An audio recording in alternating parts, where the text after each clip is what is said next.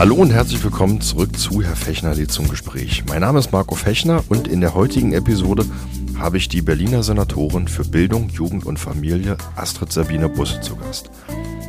Ich war im Vorfeld der Aufzeichnung ziemlich gespannt und habe auch meine Themensetzung mehrfach überdacht, über den Haufen geworfen und angepasst. Man hat ja schließlich nicht jeden Tag einen Termin bei der Senatorin. Letztlich habe ich mich für die kürzlich veröffentlichten und desaströsen Berliner Schülerergebnisse im IQB-Ländervergleich für die Umsetzung der Empfehlungen der Köller-Kommission, für den Stand der schulischen Mitwirkung von Eltern und SchülerInnen, die dringend nötige Verbesserung der Lern- und Arbeitsbedingungen von SchülerInnen und Lehrkräften, sowohl was die Ausstattung der Schulen als auch was den Zustand der Gebäude angeht und für die Planungen der Senatoren für die kommenden Wintermonate entschieden. Mir war tatsächlich im Vorfeld schon bewusst, dass es vermutlich zu viele Themen sind und das waren sie auch. Die Arbeits- und Lernbedingungen konnten wir in der zur Verfügung stehenden Zeit nicht mehr besprechen und die Planung für den kommenden Winter musste ich letzten Endes auch eine Frage zusammenstauchen.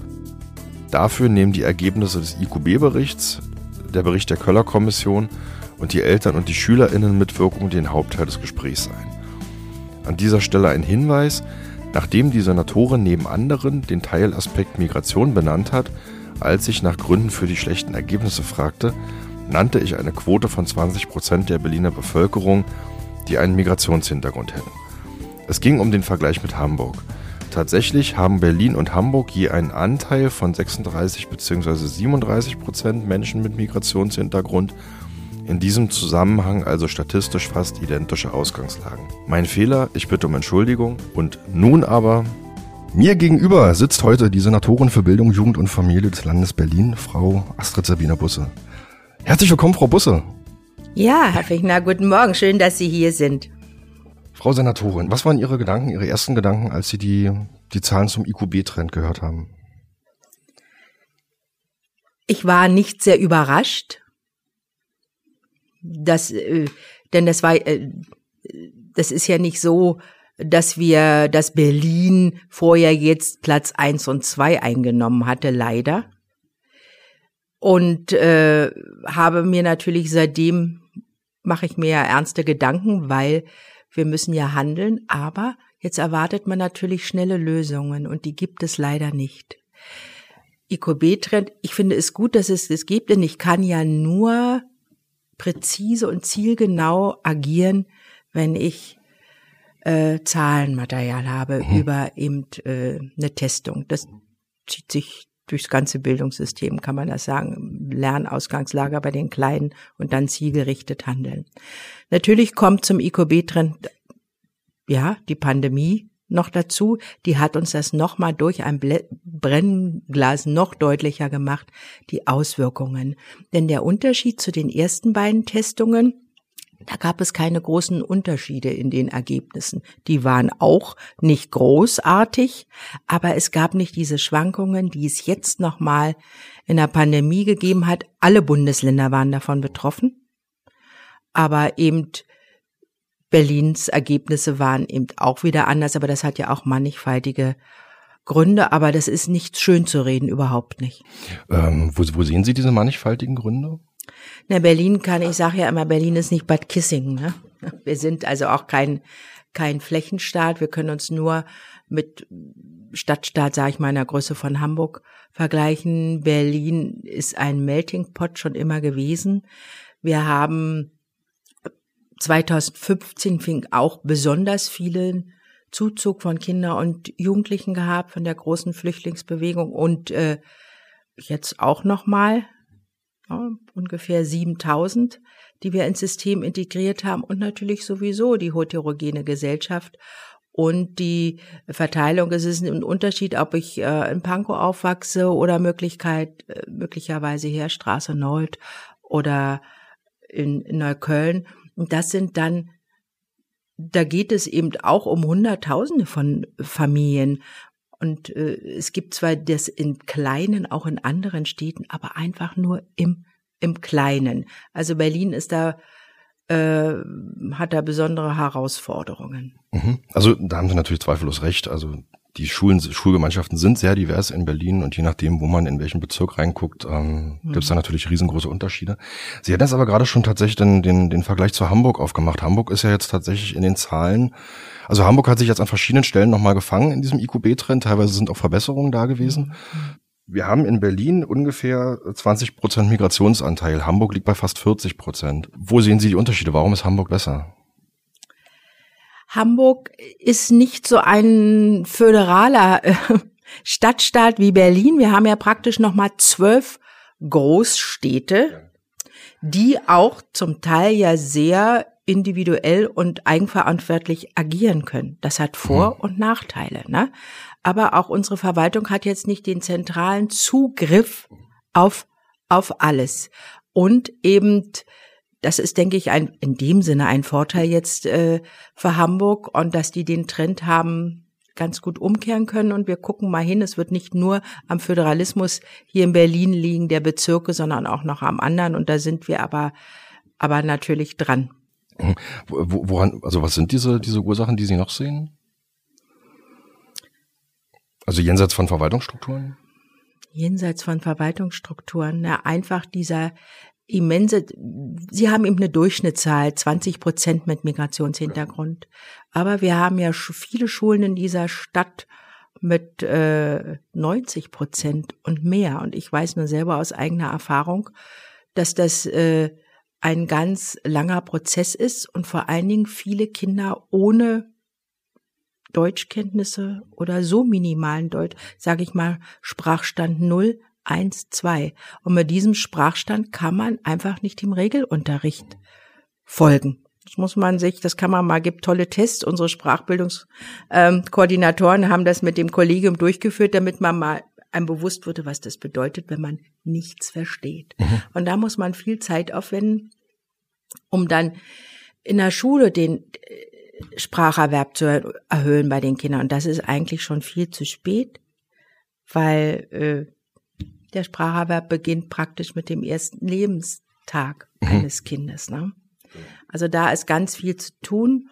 Und für mich ist eben auch wichtig die Übergänge, also frühkindliche Bildung. Und das ist auch nicht, ich mache das in vier Wochen, sondern eben die ganze Zeit. Also Kinder, die lange in einer Kita waren, haben da große, haben schon mal einen Wissensvorsprung. Und wir haben eben auch nicht alle Elternhäuser sind in der Lage, die Kinder zu unterstützen. Da muss man ihm, das sind so, sind ja ganz einfache Dinge. Ich muss mit meinem Kind sprechen. Übrigens auch reicht, wenn ich das in der Muttersprache tue. Mhm. Wenn ich meinem Kind sage, bitte gib mir mal drei Äpfel. Habe ich schon ganz viel gemacht. Mhm. Oder man bastelt zusammen, damit man weiß, was eine Schere und ein Stift ist. Und diese feinmotorischen, auch grobmotorischen Sachen, die sind ja bei vielen Kindern so defizitär. Früher konnte jedes Kind einen Purzel bauen, wenn es in die Schule kam. Das mhm. musste man nicht üben. Und heute, ja, und alles gehört zusammen. Das ist einmal die körperliche Fitness, also Grob- und Feinmotorik, damit ich einen guten Start in der Schule habe. Und vielen Kindern ist dieser gute Start einfach nicht gegeben. Und da hat es die Schule nicht so leicht, muss temporäre Lerngruppen ein, einrichten und so. Und dann sind auch die Fortschritte noch nicht so immens, sondern klein, klein, klein. Und dann kam eben jetzt, also Corona hat das nochmal unendlich verschärft. Die Auswirkungen äh, kennen wir von, und nicht nur von den Familien, die nicht unterstützend waren, auch die Familien berufstätig, die jetzt wie sie zu Hause Homeoffice hatten, dann noch die Kinder mit äh, Homeschooling und allem und dann konnte ich ja nicht mal sagen, wenn du jetzt fleißig das machst, dass das Heft weiter ausfüllst, dann gehen wir beiden noch mal ein Eis essen. Nein, ging ja auch nicht. Selbst die Spielplätze waren ja. Gesperrt. Ja, wo, wobei ja also tatsächlich die, also die Werte waren ja, also tatsächlich haben Sie recht, die, die, die Pandemie hat in allen Bundesländern tatsächlich die Leistungskurven nach ja. unten gedrückt, ja. in, in wirklich ja. sämtlichen Bereichen. Ähm, andererseits waren ja die Zahlen tatsächlich in Berlin vorher schon, ich sage es mal, sehr problematisch. Mhm. Ähm, und wenn ich mir das, wenn ich mir diese Zahlen angucke, also allein dieser, dieser Teilbereich Rechtschreibung im Bereich Deutsch, der ja auch getestet worden ist, da haben wir jetzt in Berlin 46 Prozent der Schülerinnen und Schüler, die diese Mindeststandards nicht erreichen. Ähm, das ist ja doch, ich sage jetzt mal deutlich, eine, eine deutlich größere Gruppe als die Gruppe derer, die Brennpunktschulen in Neukölln besuchen. Ähm, da kommen wir ja tatsächlich in alle Stadtteile, in, ich würde jetzt mal sagen, beinahe alle Schulformen am Ende, wenn wir sagen, jede zweite Kind betrifft das. Mhm. Ähm, wie, welche Notwendigkeiten sehen Sie da? Also Sie haben jetzt natürlich auch in den vergangenen Gesprächen auch häufig dann in dem Moment auf Ihre Berufserfahrung als Schulleiterin in, in einer Kölner Brennpunktschule referenziert. Aber welche, welche Notwendigkeiten sehen Sie an den anderen Schulen? Es muss, ähm, also die Schule gibt ja in jeder Unterrichtsstunde, sage ich mal, einen Input, um mhm. das mal so anzudrücken. Ja. Dann muss ich aber Zeit haben, Lernzeiten, mhm. damit der Input auch ankommt mhm. und gefestigt wird. Ja. Ich habe den Eindruck, dass das oft, ich nehme das jetzt mal familienübergreifend, auch in gut gebildeten Familien gar nicht mehr so ist, dass man auch mal eine Lernzeit, wenn man eine Ganztagsschule, in einer Ganztagsschule ist, muss das dort erfolgen.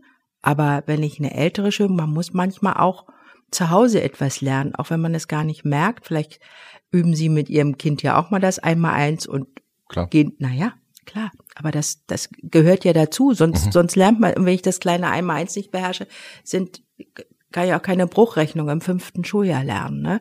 Und Rechtschreibung, wie dieser alte Spruch, Schreiben lernt man durch Schreiben, Lesen mhm. durch Lesen. Und das ist auch ein bisschen, glaube ich, äh, das ist verloren gegangen. Also, dass man auch etwas noch üben muss. Das heißt ja jetzt nicht, dass das äh, wie eine Strafarbeit sein mhm. soll, ne? Sondern Übungsphasen zum einen im, im schulischen Alltag und gerade bei Kindern, wo zu Hause keiner unterstützend sein kann und wo es die Eltern gibt, die das können, passiert das dann eben auch noch außerhalb der Schule. Und ich glaube, da müssen wir auch noch mal verstärkt hinkommen, hm. ohne dass man jetzt sagt, das ist Schule von gestern oder altmodisch. Ne? Hm. Jeder, also bei jedem Leistungssportler findet man das völlig normal, dass der trainiert oder bei Spitzenmusikern. Hm. Ne? Ich weiß, da war Interview David Garrett, der nun wirklich auch bei Jugend als cooler Typ, äh, der sagt, ich übe jeden Tag drei bis vier Stunden. Mhm. Das ist natürlich vollkommen richtig.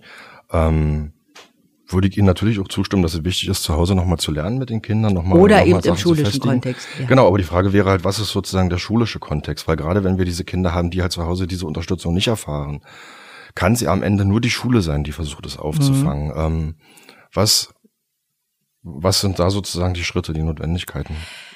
Also wir müssen viel mehr äh, Lernstände erheben. Ne, das mache ich ja schon bei den, bei den Kleinen, wenn sie in die Schule kommen, testet man ja. Und dann, Berlin hat ja noch sehr viele Stunden on top, ne? Mhm. Ob es jetzt Sprachbildungs- oder Förderstunden und, und auch früher hat eine Schule, als Beispiel sage ich mal, 100 Stunden bekommen. Geht mhm. Schule. Und dann wurden die, dann hat man die also sozusagen gerecht auf die Klassen verteilt. Mhm. Mit der Gießkanne. Und eigentlich ja, das macht man, kann man nicht mehr so machen, denn es kann ja sein, dass in der einen Klasse viel mehr Kinder sind mit, mit Sprachstand eins oder zwei. Also muss die Klasse viel mehr von diesem Stundenpool bekommen mhm. und vielleicht die andere weniger.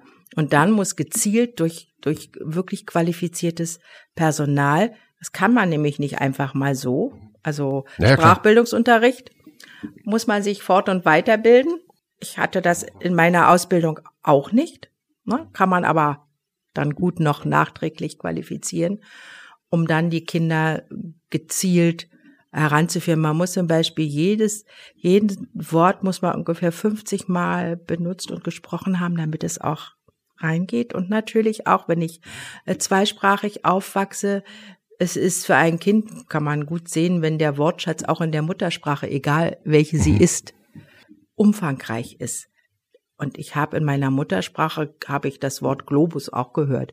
Dann ist der Transfer ganz einfach, weil ich es schon mal im Kopf habe. Das sind ja eigentlich alles Bilder, ich muss das ja transferieren. Also differenzierte Herangehensweise. Und ich habe als Schule ja hier in Berlin auch die Freiheit, wie ich das mache. Es hat ja keinen Sinn, die Senatsarbeit sagt, ihr müsst das tak, tak, tak, tak. In mhm. Berlin hat man relativ viel, auch pädagogische Freiheit, meinen Unterricht zu gestalten. Aber wichtig ist, dass dann immer auch die Fachfrauen und Fachmänner an jeder Schule sind, die, die, die mhm. anderen Ko Kolleginnen und Kollegen im eigenen Haus auch weiterbilden, um diesen langen Weg der Qualitätssteigerung zu gehen. Mhm. Da würde ich jetzt ganz gerne zwei Fragen anschließen. Also zum einen, ähm, Sie sagten jetzt gerade, dass es natürlich in der Eigenverantwortung der Schule liegt, zum Beispiel auch Sprachbildungskonzepte mhm. aufzustellen. Wie, Muss man. Wie arbeiten mhm. wir mit den Kindern? Ähm, aber das ist ja trotzdem eine, eine sehr zentrale Frage. Naja, also, die, also die Frage des Wie kann natürlich nur die Schule vor Ort ja. entscheiden, aber die Frage des Das ist ja eine politische Fragestellung, die ja vorgegeben werden muss. Da würde mich jetzt interessieren, äh, wie, wie halten Sie da die Zielerreichung nach als Senatsverwaltung? Na, wir haben ja, äh, wir haben ja auch die Vergleichsarbeiten, wie zum Beispiel Vera, da haben wir ja auch Ergebnisse. Die waren auch, ich habe die, hat man auch gesehen, also deutlich schwächer als in den mhm. anderen Jahren. Aber wir haben ja nicht erst seit gestern, wir haben ja die Qualitätskommission, Professor Köller, und haben ja den ich sehr schätze, auch die Kommission. Wir arbeiten ja weiter zusammen und haben ja auch einiges da schon von umgesetzt. Zum Beispiel ganz wichtig die Einrichtung eines zentralen Instituts zur Fort- und Weiterbildung für Lehrerinnen und Lehrer. Das ist hier im Hause schon im Fluss. Mhm. Der andere Punkt ist, ich sprachen jetzt gerade auch tatsächlich diese Vergleichsarbeiten an und sagten, wir müssen mehr, mehr Lernstände erheben. Das ist ein Punkt, den die Köller Kommission auch aufgegriffen mhm. hat. Mhm. Ähm, die aber, ich sage mal, zu einem relativ harschen Urteil kam, nämlich mit der Aussage, also wir sehen, dass diese Vergleichsarbeiten vorhanden sind, dass die durchgeführt werden, dass die aber häufig nicht ernst genommen werden. Die Frage ist, warum soll ich dann noch mehr Lernstände erheben und noch mehr Vergleichsarbeiten schreiben, beispielsweise, wenn die bisherigen schon nicht ernst genommen werden? Da haben Sie vollkommen recht. Wenn ich die jetzt mache und in die Schublage, dann nützt es gar nichts. Ich habe ja für jede Klasse, für jedes einzelne Kind ein Ergebnis. Und es ist ja auch so, und äh, die Schulen sollen das ja nicht als Strafe sehen, sondern auch als Chance. Und ich bin manchmal selber dann überrascht als Lehrerin, was da so rauskommt. Mhm. Bei, bei, bei, bei meinen Schülern oft, ich sag mal, äh, gibt ja auch Schülerinnen und Schüler, die, die das, den Eindruck vermitteln können, dass eigentlich alles ganz gut ist. Mhm. Und dann ist es das gar nicht. Es gibt ja Kinder, die können fließend lesen, aber nicht sinnerfassend. Und das muss ich ja erstmal mitbekommen. Dann muss ich natürlich mit den Ergebnissen, ich muss äh, mit den Eltern kommunizieren. Ich kann ja ganz den Eltern wirklich mal zeigen, gucken Sie mal, das sind jetzt die Ergebnisse und da müssen wir. Und dann muss man natürlich auch, müssen die Schulleitungen, die ja die Gesamtauswertung haben, möglicherweise auch mit den, natürlich auch mit den Kolleginnen und Kollegen sprechen. Vielleicht sind es ganz auch neu im Geschäft, sage ich mal. Und es gibt ja auch vor jeder Vera-Studie, gibt es für Kolleginnen und Kollegen, die das noch nie gemacht haben, eine Fortbildung. Und da muss ich natürlich hingehen. Ganz wichtig. Wenn ich das noch nie gemacht habe, ist das auch schwer. Es hat übrigens auch, äh, man kann die Kinder auch an diese besondere Form des Tests auch heranführen. Das ist wichtig, weil das ist, ist ja ein, ein, eine sehr aus lange Testung. So lange Sequenzen hat man eigentlich in dem Alter ja. gar nicht, ne? Also muss man sie langsam auch daran heranführen, sonst sind die schon verblüfft über die Formate, die da kommen. Ne? Also muss man gut vorbereiten und auch gut nachbereiten. Sie haben völlig recht, wenn der Ding im Schubfach wird, dann verpufft das. Ne? Und da müssen wir, denke ich, vom Haus auch immer noch mal appellieren und hinweisen, wie wichtig das ist. Wir stellen ja da keinen am Pranger. Hm. Aber Sie sagen gerade appellieren. Halten Sie das dann auch konkret nochmal nach? Also ein Appell ist ja was anderes, als zu sagen, naja, ihr habt eine Zielvorgabe. Ich kann ja nun, also so gerne ich das mache, nicht persönlich in jede Schule gehen, obwohl ich in ganz vielen schon war. Und äh, die äh, Außenstellen sind natürlich auch die wichtigen Menschen, die in den in Dienstbesprechungen, die ja regelmäßig äh, stattfinden, dass das auch immer ein, ein Thema ist. Es muss eben immer weiter kommuniziert werden. Und eben, was ich finde, ich gesehen, dass man von der Wichtigkeit überzeugt wird. Nicht dieses, ja, dieses sagen, ihr müsst das jetzt machen, macht ja manchmal so eine Haltung wie, na, ihr könnt mich mal alle. Damit kommen wir ja nicht weiter, sondern das ist ein, ein gesamtgesellschaftlicher, ein Landesauftrag, dass wir die Bildung eben steigern. Das ist mir auch ein Herzenswunsch und ich hoffe, dass mir das gelingt, dass wir bei der nächsten Testung doch ein bisschen besser abschneiden. Hm, genau, also stand ja auch in dem IQB-Bericht, dass es nicht sinnvoll ist, jetzt da kurzfristige Ergebnisse Nein, zu erwarten, sondern die Perspektive auf 2026 mhm. aufgemacht wurde. Mhm. Ähm, was mich aber interessieren würde noch tatsächlich, also Sie haben uns gerade gesagt, Sie machen das über die regionalen Außenstellen, aber sind die regionalen Außenstellen dafür auch ausgestattet, personell und mit den Kompetenzen, die naja. Sie haben? Weil, also ich sag mal, wenn man sich jetzt anguckt, wie ist so eine regionale, regionale Außenstelle aufgestellt, dann hat man eine Referatsleitung, dann hat man drei bis vier Schulräte darunter, ähm, die aber tatsächlich ja für in jedem Bezirk mehrere Dutzend Schulen jeweils betreuen. Ja, aber es gibt ja die Dienstbesprechungen, die regelmäßigen in, in, in den Corona-Zeiten praktisch äh, wöchentlich, leider dann online, aber jetzt auch werden sie wieder live durchgeführt. Und dann werden ja oft Fachfrauen und Fachmänner, also Expertinnen eingeladen. Also so eine Dienstbesprechung ist eigentlich immer auch, dass man von Außenmenschen da hat. Also nicht jeder Schulrat ist ja jetzt der Sprachexperte oder der äh, Mathematik, äh, klar, aber ich kann mir doch die Expertinnen holen. Also so habe ich das auch kennengelernt. Also die sind schon dafür ausgedacht. Und hat sich ja auch viel geändert. Man äh, auch auch äh, Schulrätinnen und Schulräte haben heute müssen heute eine eine Weiterbildung machen mit einer Prüfung, um dieses Amt zu bekleiden, so wie Schulleitungen. Und da hat sich auch im Umgang miteinander ganz viel geändert in den letzten Jahren. Zum Positiven. Okay. Ähm, um mal was Positives zu sagen. Äh, die, Machen die wir Köller, die ganze Zeit, ja. Die Köller-Kommission hat ja ähm, tatsächlich, tatsächlich festgestellt, Sie sprachen es jetzt auch gerade an, das Thema Weiterbildung, dass das Weiterbildungsangebot für Lehrkräfte mittlerweile sehr qualitativ hochwertig ist. Mhm. Ähm, hat aber, und das ist so ein bisschen die, der, der, der negative Nachsatz, gleichzeitig auch festgestellt, dass dieses ähm, Qualifizierungsangebot oft nicht zielgerichtet genutzt wird oder nicht in ausreichendem Maße genutzt wird. Das ist, was Sie jetzt auch gerade sagten in Bezug auf die Lernstandserhebungen. Mhm. Ähm, was machen Sie dann in dem Bereich jetzt? Wie Na, es ist ja, äh, Gott sei Dank, ist ja jetzt auch mal festgeschrieben, die, äh, die Stundenzahl, die ich mhm. im Gesetz, wie weit ich mich fortbilden muss. Und das finde ich auch wichtig. Jeder Arzt muss ständig oder Ärztin sich fort- und weiterbilden, sonst verliere ich meine Approbation. Mhm. Ne? Wer will dann von einem Arzt operiert werden, der äh, vor 30 Jahren sein Examen abgelegt hat? Mhm. Und genauso ist das ja auch im, im Bildungsbereich. Also es gibt jetzt äh, eine viel größere Verpflichtung. Und ich verspreche mir auch von dem, wieder von dem zentralen Institut, was es ja früher auch gab, mhm. ein viel besseres und zielgerichtetes Angebot. Und was ich auch wichtig finde, an den, die Grundschulen, die sind ja nun hier wirklich erstmal die ersten, die für den gesamten Lebens, also nach der mhm. Kita, mhm. den Weg äh, vorgeben für die Kinder, dass die die Kolleginnen und Kollegen, die einen Fachbereich leiten, so heißt es an der Grundschule mhm. nicht, aber ich möchte, dass ich sage das mal mhm. so, dass man da auch, es fehlt ja ein völlig ein mittleres Management und ich wünsche mir, dass wir da auch diese Kolleginnen besser also dass sie einen besseren Status erhalten, so wie an den Oberschulen. Ne? Da ist mhm. Fachbereichsleiterin auch was Wichtiges und das sind die Multiplikatoren, die die neuesten, auch wissenschaftlichen Erkenntnisse in regelmäßigen Sitzungen mit, dem, mit den Fachkollegen besprechen. Mhm. Ich denke, das ist auch ein ganz wichtiger Schritt, die Ernsthaftigkeit, indem ich sage, Frau X ist Fachbereichsleiterin Deutsch an der Schule. Die hat ja auch die Verpflichtung, gibt ja denn die großen Bezirksveranstaltungen mhm. immer, die gibt es auch schon. Aber man ist bis jetzt froh, wenn man Frau X hat, die das so ernst nimmt und, und Zeit investiert. Ja. Ne? Also da wünsche ich mir, dass, dass das also was Offizielles wird. Dass man sozusagen diese, diese Fachkonferenzleitung mehr oder weniger verhauptamtlich na, Hauptmann, man ist ja. Le genau, man ist natürlich hauptamtlich Lehrkraft in jedem ja, Fall. Aber, aber die, ich bin es offiziell. Genau. Eben so wie eine Obermann genau. wertet damit, denke ich, die Kolleginnen auf, denn an der Grundschule bis jetzt gibt es ja keinerlei Möglichkeiten, außer in die Schulleitung zu gehen. Mhm. Und da müssen wir auch, das, das möchte ich, mhm. dass wir da weiterkommen. Okay. Ähm, Köller hatte festgestellt, das ist dann jetzt sozusagen greife ich auch noch mal so ein bisschen an ihre, auf ihre, ihre Berufserfahrung in der Köln zurück. Ähm, Köller schrieb im Bericht, es fehlt an gezielten und verbindlichen fachbezogenen Angeboten für Schulen in schwierigen Lagen mit einer hohen Anzahl an Schülerinnen und Schülern, die die Standard des jeweiligen Fachs verfehlen. Wie wollen Sie denn daran?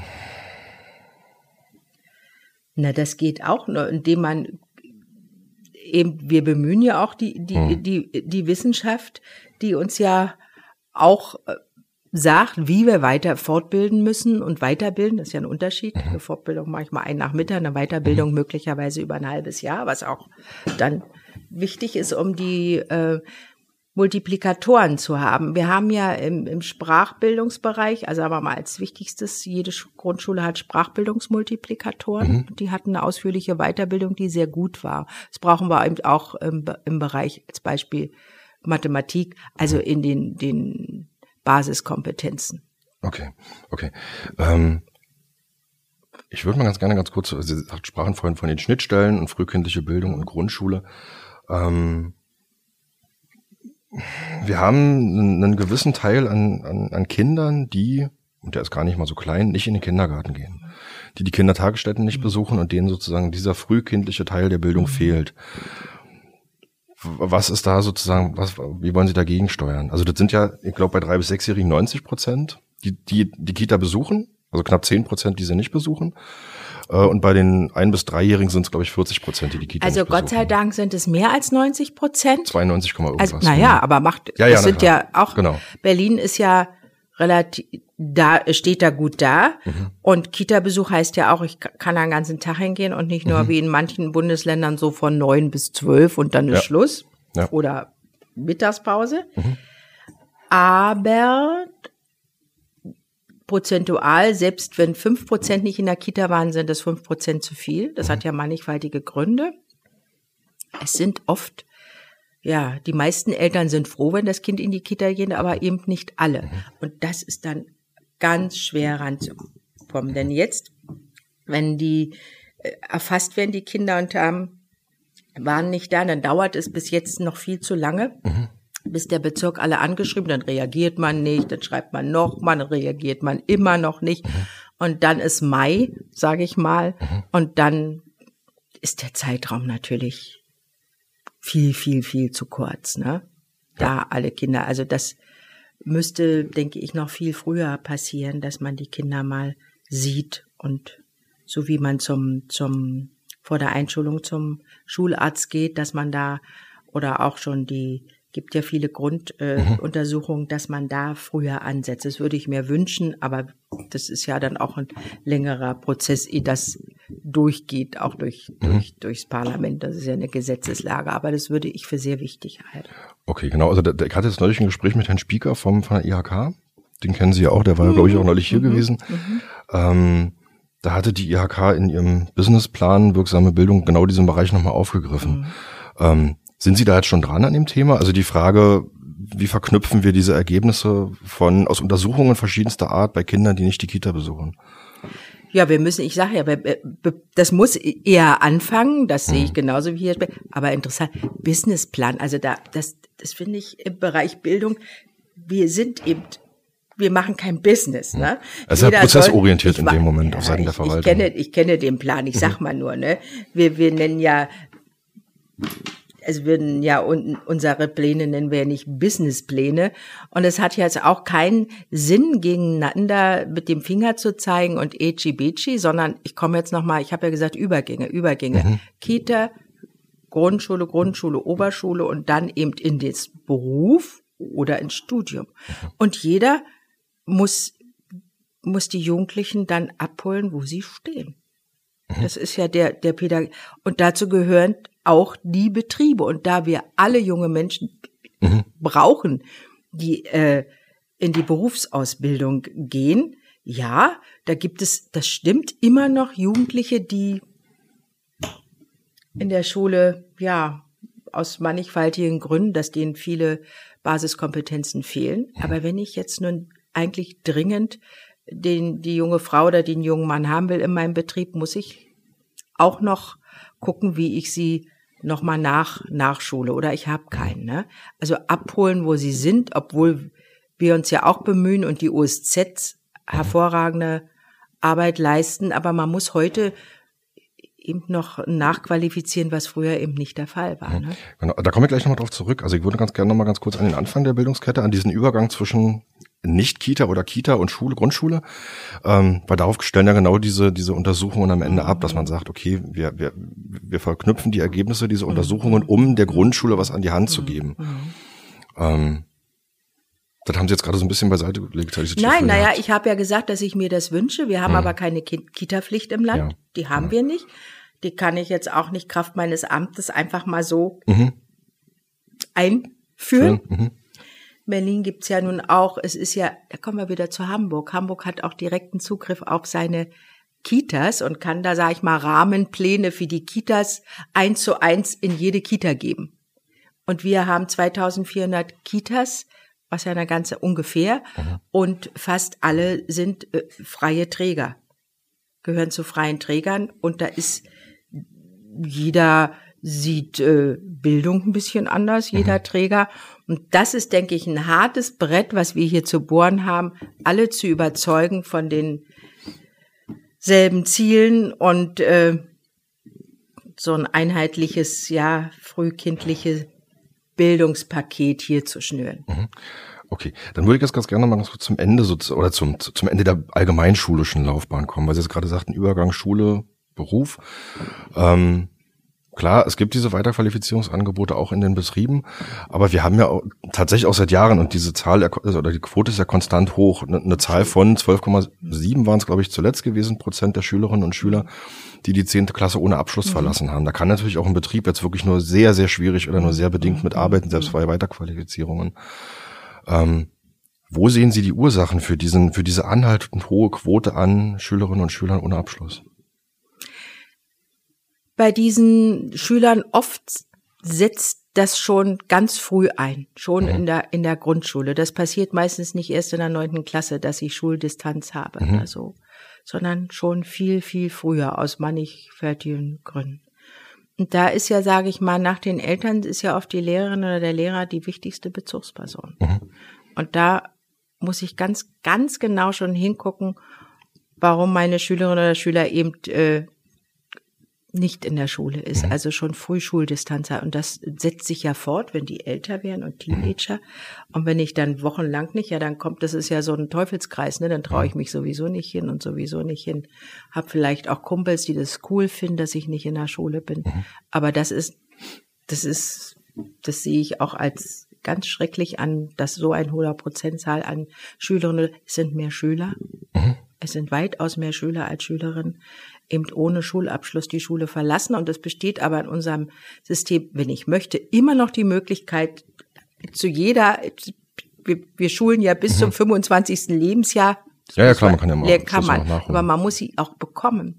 Und viele sind jetzt in der Pandemie auch völlig abgetaucht, ne? Und das ist ja auch noch ein Unterschied, aber ich bei Lehren, als Lehrerin noch mal vorbeigehen kann und gucke, wo ist denn mein Schüler? Das ist, finde ich, aufsuchende, aufsuchende mhm. Schüler ja. ganz wichtig. Ja. Und auch auch erfolgreich. Mhm. Und dass man wirklich sich auf diesen mühsamen Weg des Aufsuchens macht. Und durch das äh, direkte Ansprechen. Also deswegen, Pandemie hat's es nochmal noch mal verschärft, aber so können wir auch nicht, das geht so nicht, da müssen wir auch einen Fokus drauflegen, denn was bedeutet das, wenn ich nie ein, nie in unserer Arbeitswelt angekommen bin und auch, auch Freude an meinem, es ist ja nicht nur ein, es soll ja nicht nur ein Job sein, wenn ich was lerne, mit dem ich meinen Lebensunterhalt finanziere, sondern es soll ja auch Freude machen. Ja. Sie haben jetzt ganz häufig den Begriff Eltern genutzt, sozusagen als Partner für die Kinder, als Partner für die Schule. Ähm, da habe ich noch eine Frage dazu, die mich auch als Elternvertreter tatsächlich sehr bewegt und immer wieder beschäftigt. Ähm, das ist schulübergreifend zu beobachten und auch bezirksübergreifend. Wir haben immer wieder die Situation, dass Eltern und Elternvertretende ähm, beklagen, dass ihre Mitwirkungsrechte von Schulleitungen nicht hinreichend ernst genommen werden. Man kann sich dann an die Schulaufsichten wenden, für die das aber in Erfahrung vieler nicht die Priorität hat wie vielleicht andere Themen. Ähm, aber trotzdem ist es ein gesetzlicher Anspruch. Wie nehmen Sie das Thema wahr und ähm, wie gibt es da auch eine Nachsteuerung in Ihrem Haus? Also wie werden diese, wie, wie wird das nachgehalten? Wie Sie schon sagten, eben, Herr Wechner, der gesetzliche Anspruch ist da und es ist auch in den Gesetzen sehr gut die Partizipation der Eltern geregelt. Mhm. Das ist auf dem Papier. Und wenn mhm. Sie jetzt, ich denke, Sie haben vor Ihrem geistigen Auge jetzt Beispiele, wo das nicht so gut geklappt Verschiedene, hat. Ja. Verschiedene, glaube ich Ihnen auch sofort. Bei äh, rund über 800 Schulen ist das klar. Ich finde, der wichtigste Weg ist immer erstmal also, wenn irgendwas nicht so glatt läuft, immer erstmal da den Ärger schickt den Ärger dahin, wo er herkommt. Also in Anführungszeichen, mhm. erstmal das Gespräch zu der Lehrkraft zu suchen oder auch mhm. zu der Erzieherin.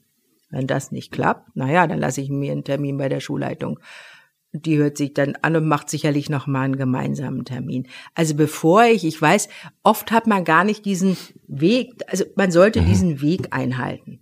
Meistens kann sich das dann schon da regeln und nicht eben, ja, was soll die Schulaufsicht? Ja, die kriegt dann so einen so einen Brief. Ich kriege auch, ich kriege mhm. auch solche Briefe. Ja, das ist dann schwieriger und dann schreibe ich da was rauf und dann geht das Ganze wieder runter mhm. und dann hat das Kind die Schule verlassen.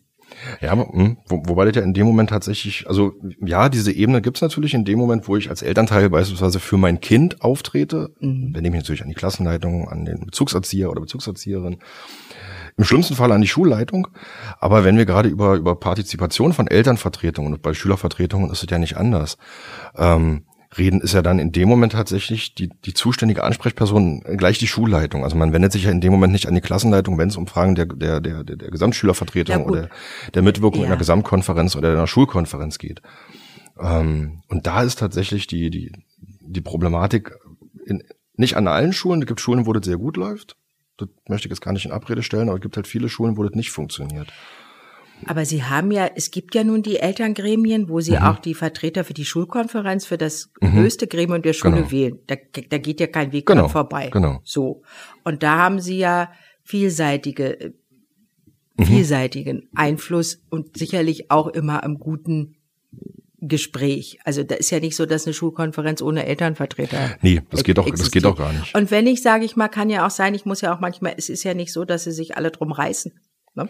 Das ist mhm. so. Ich muss ja die Eltern auch heranführen. Das, das geschieht ja schon auf den, gerade in der Grundschule, auf den ersten Elternabenden, in dem die Lehrkraft mal erklärt, ja, was, was, welche Möglichkeiten haben sie, was, äh, was wird erwartet und auch Ängste mhm. nehmen. Manchmal haben die Eltern einfach auch Angst und denken, was muss ich denn da alles tun? Ne? Mhm. So. Und dann gibt es aber auch Fortbildungen, extra für Elternvertreterinnen und für Elternvertreter Definitiv. gibt es auch Fort Fortbildungen, die mhm. kann man ja auch auf der auf der Website sehen und das können eben auch das geht auch Post immer regelmäßig an die Schulen, das weiß ich noch und dann gebe ich es eben an die zuständige Elternvertretung äh, weiter und die gibt es dann wieder an ihre. Selbst, selbstverständlich. Also ja. Also die, die Weiterbildung gibt's ohne Ende und äh, gibt auch den Elternleitfaden und da kann man auch alle ja. lesen. Und wir haben die Schulkonferenz, die ja wirklich ein sehr offiziell verfasstes ja. Gremium ist.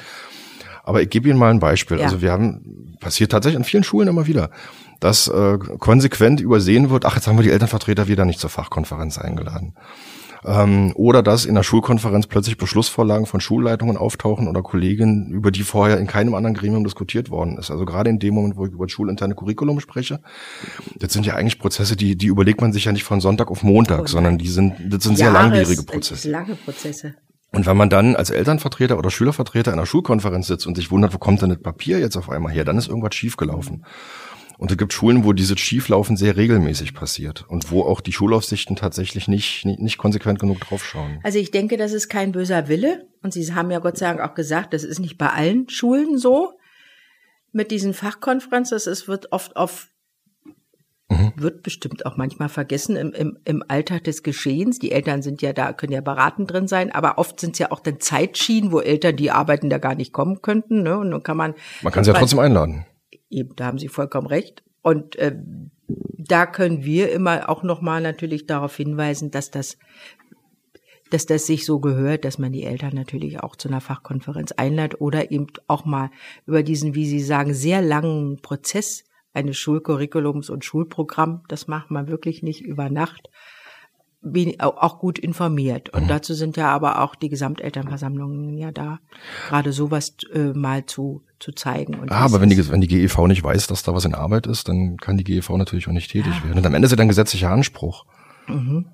Also heißt es wieder, dass man die Elternvertreter zu den Fortbildungen schickt, wo, wo nee, sie nicht darauf zu den Fortbildungen, Ja, aber da wird gesagt, pass mal auf, frag doch, frag doch mal nach. Mhm. Wie sieht's aus? Gibt's was Neues Fortschreibung? Äh, Schulcurriculum oder Programm und wenn ich weiß, wonach ich fragen kann, dann mhm. ist das ja schon mal. Ich glaube, keine Schule wird dann äh, die Auskunft verweigern. Ohne, ohne Frage, wobei ich da tatsächlich noch ein bisschen andersrum sehe, weil eigentlich ist es ja sozusagen nicht die Aufgabe der Elternvertretung, immer zu fragen, ist da gerade was in Arbeit? Ja, haben Sie recht. Sondern es ist ja quasi eine organisatorische und gesetzliche ja, Aufgabe der ja. Schulleitungen. Jetzt nehme ich mal ein bisschen die Schulleitung in Schutz. Also der Alltag ist, also heute als Schulleitung kann das ja über Jahrzehnte sagen. Mhm. Wenn ich denke, was habe ich eigentlich da am Anfang haben wir da eigentlich Däumchen gedreht oder mit was konnte man, wie viel Zeit man hatte für vieles.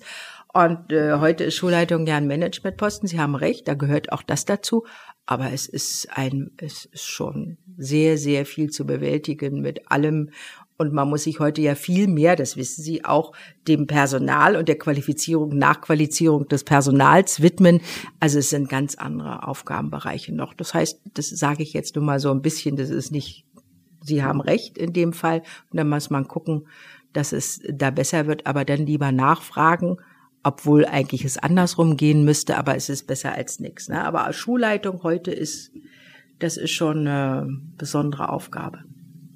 Eine Aufgabe, vor der man definitiv Respekt haben kann. Das äh, kann ich nicht anders sagen. Aber ja, klar, natürlich die trotzdem mit ja, mit gesetzlichen nicht alle perfekt bei so ja. bei so vielen. Es gibt immer die die super super gut sind und das und dann gibt's überall wie in jedem Beruf, das werden Sie auch aus Ihrem Beruf mhm. kennen, eben die nicht ganz so super, super sind.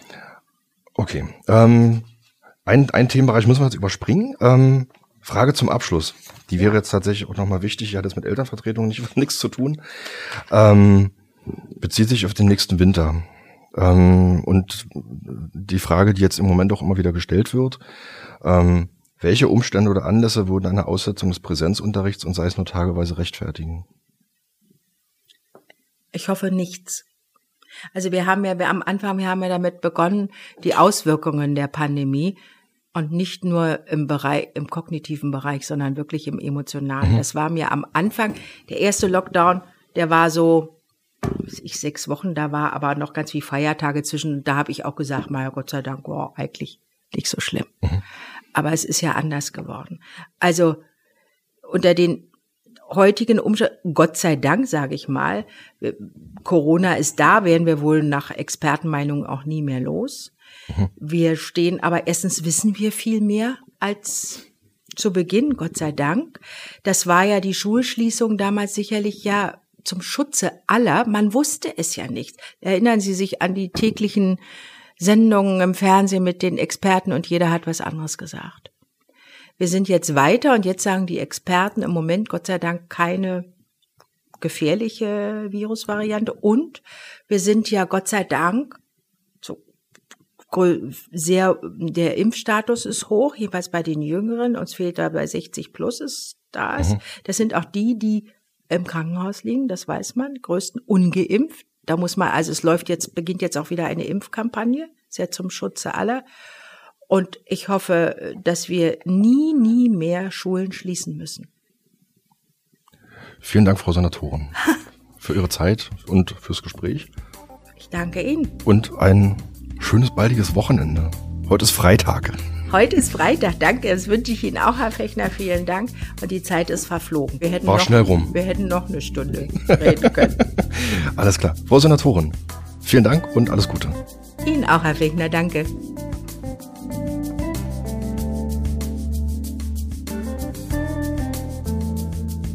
Vielen Dank fürs Einschalten. Dies war Herr Fechner-Lied zum Gespräch.